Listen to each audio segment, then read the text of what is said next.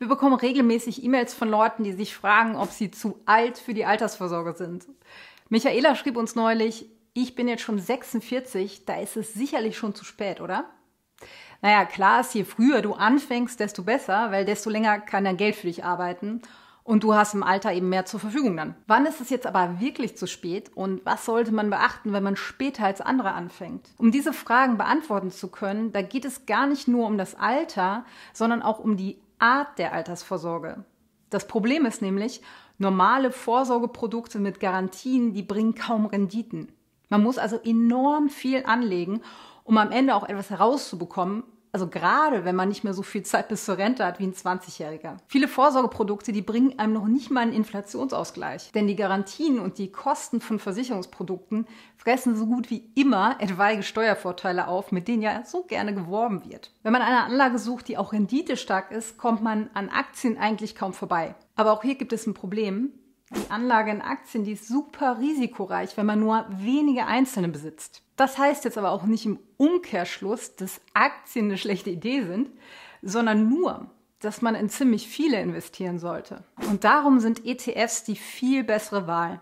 Hierbei handelt es sich um riesige Töpfe, die zum Beispiel Tausende von Aktien beinhalten.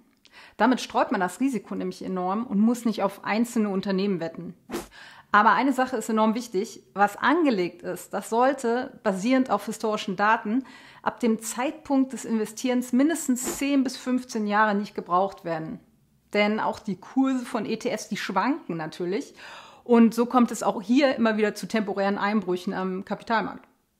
Im absoluten Worst Case in den letzten Jahrzehnten hätte man also erst nach 15 Jahren eine positive Rendite gehabt. Was jetzt dramatisch klingt, ist aber eigentlich halb so wild.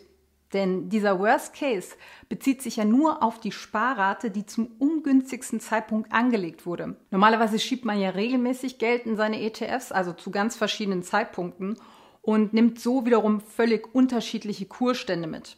Außerdem braucht man normalerweise zu Rentenbeginn ja nicht sein komplettes Vermögen, sondern wird sich vermutlich eben Stück für Stück eine monatliche Rente auszahlen, auch meinetwegen ab und an mal mehr rausnehmen, um eine Reise zu machen oder so. Aber es muss ja nicht bereits das ganze Vermögen so lange gelegen haben, wenn man in Rente geht, sondern nur eben die ersten Einzahlungen, die sollten so lange zurückliegen.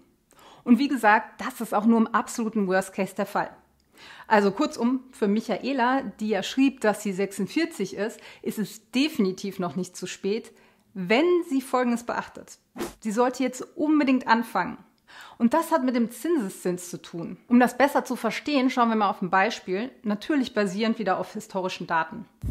Also legst du nur 100 Euro jeden Monat an, aber über 35 Jahre kommt da bereits ein Vermögen von fast 98.000 Euro rum. Und zwar nach Kosten, Steuern und Inflation. Doch legst du jetzt nur ein einziges Jahr länger an, also 36 Jahre insgesamt, sind es fast 104.000 Euro.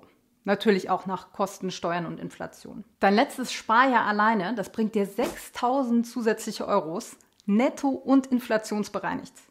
Und 4.800 davon sind reiner Jahresgewinn, also ohne deine Einzahlung von 1.200 Euro im Jahr. Das ist die Power des Zinseszins. Das bedeutet nun umgekehrt, wenn du später anfängst, da musst du auch mehr Geld investieren als die Leute, die früher angefangen haben, logisch.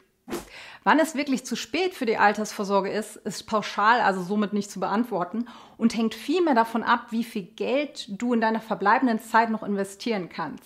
Als Faustregel mit Blick auf das Risiko bei ETFs kann man auf jeden Fall festhalten, wenn du noch nicht Mitte 50 bist, also noch mindestens 15 Jahre bis zur Rente hast, kannst du auf jeden Fall noch durchstarten. Wenn dein Renteneintritt schon näher ist, wäre es wichtig, dass du eine Cash-Reserve für die ersten Jahre der Rente hast, bis du sicher anfangen kannst, deine ETFs zu entsparen.